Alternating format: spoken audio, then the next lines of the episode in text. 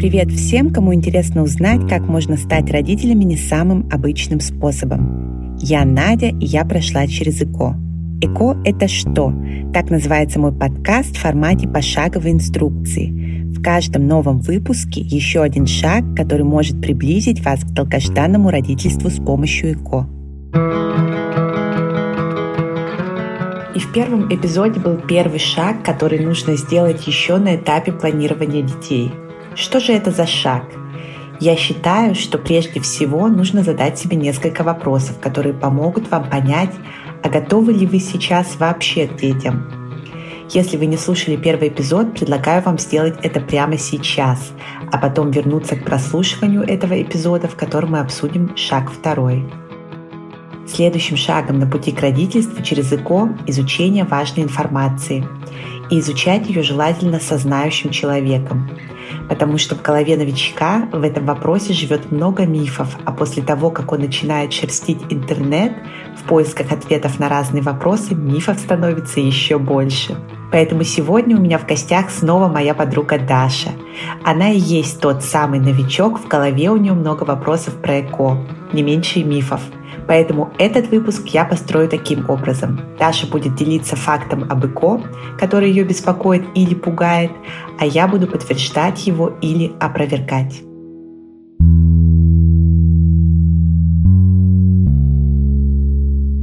Даша, привет! Ну что, ты готова поделиться своими страхами и опасениями на тему ЭКО? Привет, Надя. Конечно, я готова поделиться своими страхами и опасениями. Я, конечно, сегодня выступаю в роли эксперта, но хочу всем напомнить, что я не врач. Тем не менее, я девочка, которая прошла через процедуру ЭКО. И, конечно же, я постараюсь ответить на все твои вопросы. Поэтому начинай. Да, самый первый миф, который встречается на просторах интернета, это то, что ЭКО очень опасно для здоровья женщины и даже приводит к возникновению рака. Это очень страшно, и мне бы хотелось знать твое мнение по этому поводу. Что ты думаешь? Я очень часто слышу об этом мифе. Это, к великому счастью, неправда. Даш, смотри, раньше гормональные препараты создавались на базе гормона, производимого корой надпочечников. И вот эти препараты, они вели к тому, что наши женские яйцеклетки, они быстро-быстро росли. И, соответственно, возникало очень много других неприятных эффектов, как, например, лишний вес, да, это такая очень распространенная проблема от гормонального всплеска, и, соответственно, увеличивался, к сожалению, риск э, всяких там опухолей. Но сейчас медицина пошла вперед, и те гормоны, которые мы раньше принимали, сейчас мы принимаем совсем другие гормоны, поэтому рак от ЭКО возникнуть не может. Хорошо, я правильно понимаю, что во время ЭКО ты проходишь какую-то гормональную терапию? Это что такое? Это все должны это проходить или это только некоторые проходят, кому это необходимо? Дашуль, смотри, если ты соглашаешься на процедуру ЭКО, то вместо одной яйцеклетки, которая каждый месяц выходит из тебя, нарастить множество яйцеклеток, там такое правило, чем больше, тем лучше, и чтобы твое тело, так сказать, продуцировало вот эти яйцеклетки, тебе, естественно, нужны гормональные препараты, потому что просто так этого не будет случаться. То есть, к сожалению, рак может возникнуть всегда и без э, принятия гормональных каких-то веществ.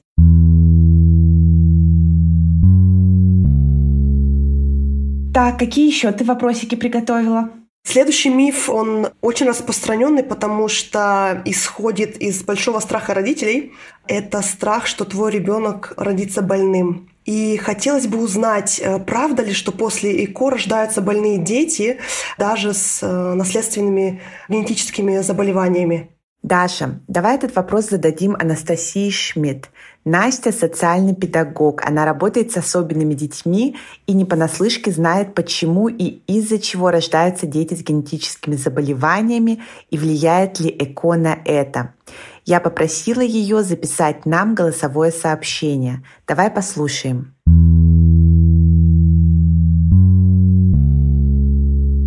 Здравствуйте, Надя и Даша. Меня зовут Настя, и я являюсь специальным педагогом в школе среднего звена в Ганновере. Вы затронули очень интересный вопрос по поводу возможной связи между медицинской процедурой ЭКО и рождением деток с параллельными способностями. Да, речь идет о детках, которые не способны познавать окружающий мир, обучаться, приобретать знания в разных сферах в соответствии со своим биологическим возрастом. Так вот, закончив университет по специальной педагогике и работая с детьми с разными э, видами отклонений, хотя мне очень не нравится это слово, ну уж простите, речь идет о так называемой умственной отсталости, о эмоционально-социальном развитии, о трудностях в учебе, а также о отклонениях физического плана. Я не берусь утверждать, что есть прямая связь между этими факторами. Поэтому можете быть спокойны и не задумываться об этом. Мне за все годы моей практики, также обучения, не встречалась литература, которая бы доказывала обратное. Э, скорее, мне кажется разумным будущим мамочкам, которым за 35, регулярно проверяться у специалиста, а также парам со сложной генетикой, особенно внимательно следить за своими медицинскими показателями. В наше время можно с волей Божией спасти и предотвратить отклонение определенного плана. Каким путем? Ну, как я уже сказала, надо проверяться, и если уж специалист выявил определенные отклонения, значит, надо обращаться к хорошим медикам и вместе искать путь, как можно хирургическим путем вмешаться, чтобы провести качественную операцию. Ну, а уж если при операции возможны определенные сложности, и значит, надо помолиться и принять своего ребенка таким, какой он есть. Потому что он замечательный в любом случае, он полноценный, и он имеет право на хорошую, счастливую жизнь. Я надеюсь, будущие родители об этом знают, об этом помнят и будут творить маленькие чудеса и принимать правильные решения. На этом э, держится мир, это продолжение рода, и на это воля Божья.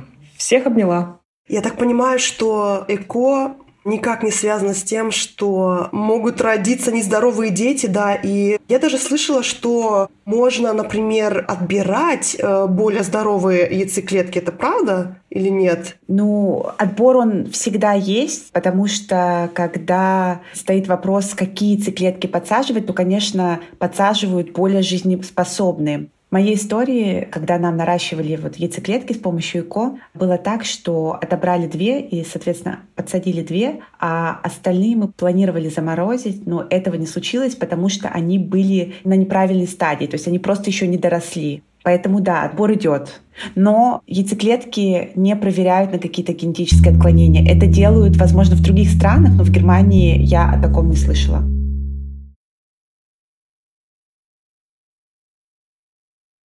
Ясно. Смотри, ты упомянула, что подсаживают две яйцеклетки. Слушай, тут сразу же э, следующее опасение – это что, если из этих двух яйцеклеток появится двойня или даже тройня? Это следующий миф, которого опасаются будущие мамы.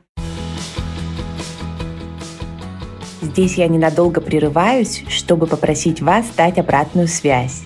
Вы можете поставить свою оценку на Apple Podcast, желательно пятерочку – или оставить лайк на Яндекс Музыке.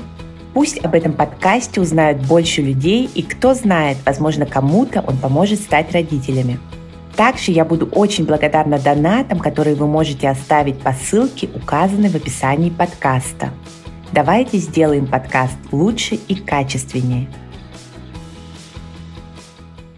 Ну а мы возвращаемся к нашему эпизоду о мифах об ЭКО. Мы с Дашей говорили о том, что один из мифов гласит о том, что после ЭКО рождаются двойни или тройни. И Даша спросила меня, так ли это. Ну, я не могу опровергнуть этот миф, но и не могу сказать, что это правда. Раньше подсаживали двух или даже трех эмбрионов, поэтому вероятность многоплодной беременности, конечно же, возрастала. А сейчас идет тенденция подсаживать только одного эмбриончика, потому что доказано, что многоплодная беременность — это всегда большой риск как для мамы, так и для детишек. Поэтому от ЭКО да, могут родиться двойни и даже тройняшки, но врачи не советуют этого делать. И еще одна такая опасность, которая может возникнуть в связи с многоплодной беременностью, это, конечно же, недоношенные детки. Недоношенный ребенок – это ребенок, родившийся до 37 недели. Масса тела у глубоко недоношенных составляет 2500 грамм и меньше. Экстремально недоношенные могут весить 1000 грамм и меньше – Недоношенные дети требуют особого ухода, так как вероятность смертности этих детей в первый год их жизни намного выше, чем у детей доношенных. Хорошо, значит, этот миф, он не такой уж актуальный, потому что врачи советуют подсаживать только одну яйцеклетку, и этим они как бы предотвращают вероятность того, что будет двойня или тройня. Понятно. Хотя я очень просила, чтобы мне подсадили три яйцеклетки.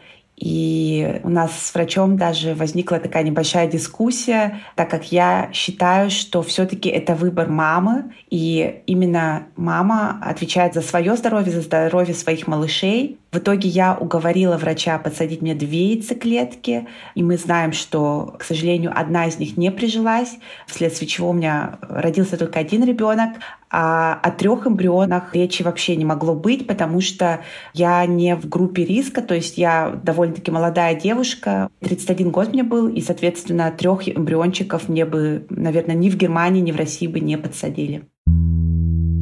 Законодательство России и Германии разрешает подсаживать двух эмбрионов до 35 лет и максимально трех после 40. Но лучше подсаживать одного эмбриона, так как многоплодная беременность может быть опасна как для матери, так и для ее детей. Так, давай дальше. Какой у нас следующий миф? Следующий миф, о котором мне хотелось бы поговорить, это то, что дети из пробирки, да, получается, дети ЭКО, они бесплодны. Что ты думаешь по этому поводу? Есть ли в этом какая-то правда? Мне, если честно, не совсем понятна взаимосвязь. Расскажи, пожалуйста. Наверное, потому что родители или мама не может э, естественным путем да, родить. Соответственно, и ребенок, которого она рожает неестественным путем, он должен быть обязательно бесплоден. Знаешь, это, наверное, имеется в виду, что бесплодие, оно как какая-то болезнь передается по наследству. На самом деле это не так.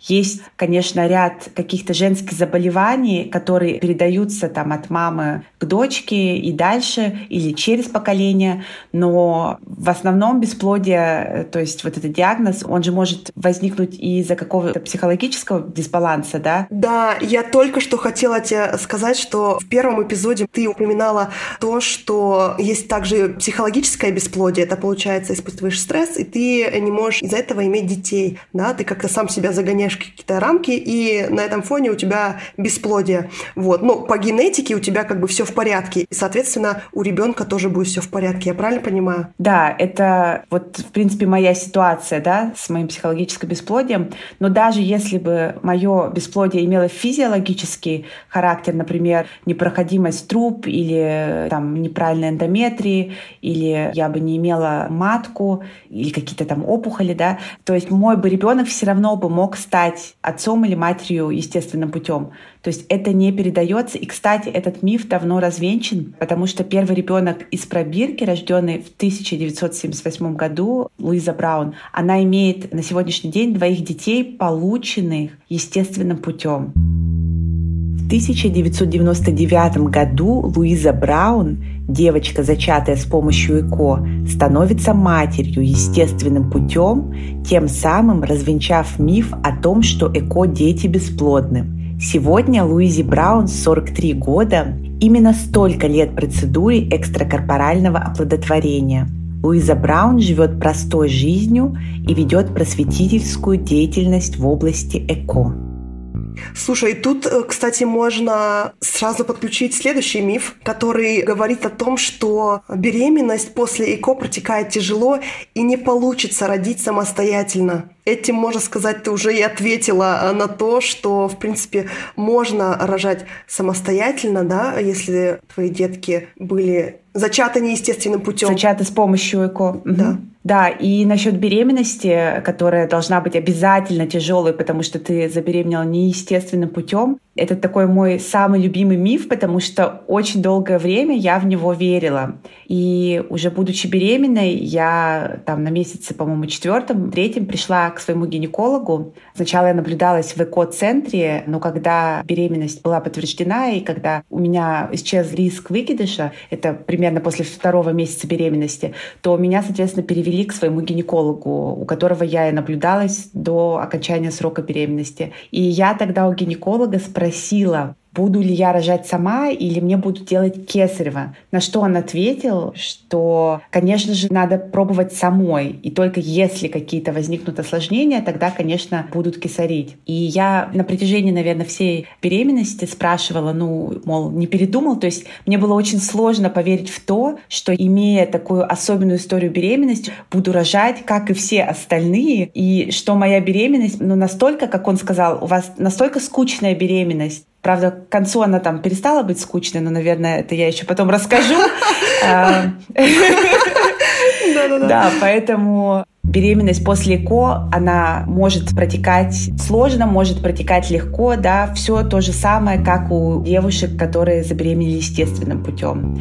Рожала я тоже сама. У меня были естественные роды, возникли кое-какие осложнения, то есть мы в конце уже ребенка вытягивали с помощью вакуума, но это к ЭКО совершенно никак не относится, то есть осложнения могут возникнуть и при естественных родах, то есть у мамы, которая прошла через процедуру ЭКО, или у мамы, которая забеременела естественным путем. Да, получается, этот миф полностью можно вычеркнуть и спокойно спать. Да, да, то есть девочки, если вы забеременели с помощью ЭКО, у вас вас может быть легкая беременность и, соответственно, естественные и, возможно, даже легкие роды, чего я вам желаю.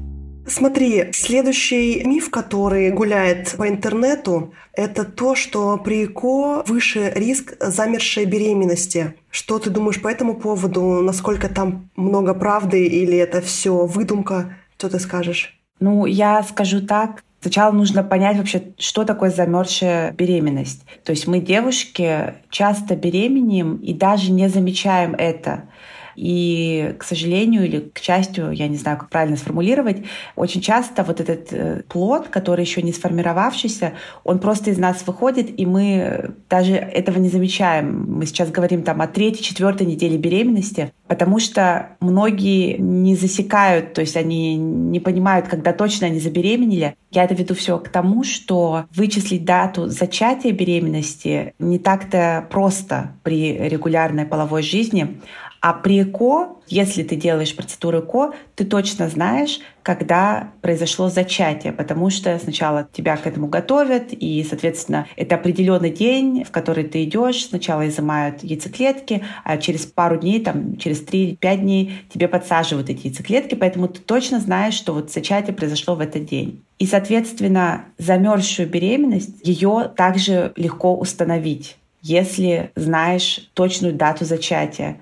И здесь все так же, как и у девушек, которые не проходят через ЭКО. Если беременность случается, тебе ее диагностицируют, и, конечно же, там ты каждые две недели, по-моему, и каждую неделю уходишь в код-центр, и в какой-то момент просто тебе говорят, у вас гормон ХЧГ, он идет на спад, да, и ты понимаешь, что, к сожалению, вот э, плод э, не как-то вот, ну, он выходит, и это очень печально. Это случается вот именно на первых неделях беременности, поэтому советую до третьего месяца беременности не сообщать своим друзьям, своим родителям о возможном счастье. И да, замерзшую беременность легче установить с помощью ЭКО. Но риск замерзшей беременности вследствие ко, он не выше, его просто легче установить. Я поняла. Получается, легче устанавливаешь, и э, получается по статистике просто больше случаев замершей беременности установленных при ЭКО, потому что, получается, мать, она наблюдается в центре, да. в экоцентре. И, естественно, тот факт, что если вдруг беременность исчезает, получается,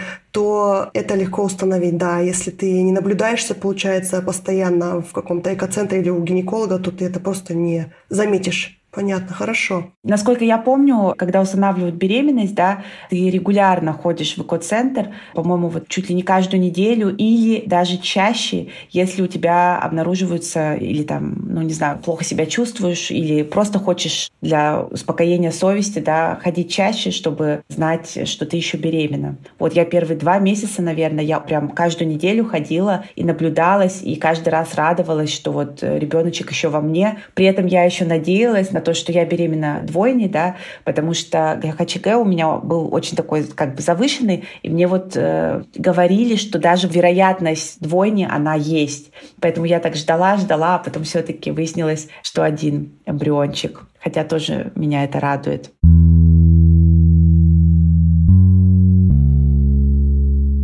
Последний миф, который я хочу с тобой обсудить, и хочу честно признаться, что это представление было у меня до того, как я начала спрашивать Google, какие мифы есть. Это то, что ЭКО делается в зрелом возрасте. Это тоже не есть правда или не совсем правда. Хотя я недавно читала, что самой молодой девушке, прошедшей через ЭКО, э, ей было всего 18 лет. Пошла она на эту процедуру, на эко-процедуру из-за мужского фактора. То есть ее партнер, муж, который, по-моему, ее был старше так на порядок, у него был поставлен диагноз бесплодия, и, соответственно, естественным путем они забеременеть никак не могли. Поэтому в этом случае она была здорова и молода, да, 18 лет это, в принципе, ни о чем, а он был постарше и с диагнозом и ей сделали процедуру ЭКО, которая, возможно, даже прошла успешно. А в моем случае, когда я пошла в ЭКО-центр, мне было 31 год, и меня тоже отговаривали врачи. Во время первого нашего разговора они спросили меня, не хотим ли мы с партнером, с мужем подождать еще немного, на что я ответила, что нет, не хотим. Мы пробовали уже там целый год, да, не беременели. То есть для эко-центра по европейским меркам я тоже была еще даже молодая мама. В основном в эко-центре приходят девушки, женщины, все-таки вот э, возрастная категория там ближе к 40 и старше. Ближе к 40 40, да, вот у меня тоже было вот это вот представление в голове, что этот возраст около 40, и только тогда нужно идти в экоцентр и пробовать беременеть. Да, главное, хотя я слышала, что в принципе и после 40 можно забеременеть, там чуть ли не в 45. Кстати, вот там Дженнифер Лопес, если я не ошибаюсь, то есть вот какие-то звезды эстрады, да, они очень часто практикуют именно беременность уже в более прям таком зрелом возрасте, но, наверное, не стоит забывать, что у них совсем другие возможности, и, ну, не знаю, я не советую девчонкам беременеть э, вот уже вот в таком вот более старшем возрасте, потому что вероятность, скажем так, родить нездорового ребенка, она намного выше, да, об этом говорила и Анастасия Шмидт, а также это огромный риск для твоего здоровья, потому что нельзя забывать, что беременность — это одно, а ребенка еще нужно выносить, да, это 9 месяцев, и, конечно, выносить ребенка в 30 лет намного, наверное, легче, чем выносить его в 45. Но это сугубо мое мнение. Даш, есть у тебя еще какие-то вопросы? Нет, у меня больше нет никаких вопросов. Спасибо большое за твои ответы. Мне все стало ясно и понятно. И да, если вдруг у меня не получится естественным путем забеременеть, то у меня, скорее всего, не будет страхов, никаких опасений, так как мифы все развенчаны. И у меня есть кому обратиться, это к тебе. Да, точно. Ну а я бы хотела тебя тоже поблагодарить за повторное участие вот в новом эпизоде. Ну и, конечно же, подвести итоги нашего выпуска. Итак, ЭКО – процедура в большинстве случаев безопасная как для матери, так и для ребенка. Вероятность рождения нездорового ребенка после ЭКО-процедуры не выше, чем от естественной беременности. Все зависит от здоровья супружеской пары, которые обращаются в ЭКО-центры. Часто обращаются пары, кому за 40. И, конечно, с возрастом вероятность родить нездорового ребенка возрастает. Если хотите двойню, можно пробовать подсадить две яйцеклетки, но врачи советуют этого не делать, так как многоплодная беременность чревата осложнениями. Риск замерзшей беременности есть всегда, но с помощью ЭКО ее легко отследить. Если вы забеременели с помощью ЭКО, вы можете родить самостоятельно, и ваша беременность будет протекать так же, как это было бы в случае естественной беременности. Наш выпуск подошел к концу, а это значит, что мы с вами сделали еще один шаг на пути к заветному материнству, развеяв мифы об ЭКО. В следующем выпуске мы сделаем третий шаг, поговорим о психологических моментах подготовки к ЭКО. Очень жду ваших отзывов, комментариев и лайков. Ссылка на мой инстаграм в описании подкаста. Спасибо за поддержку, берегите себя и близких.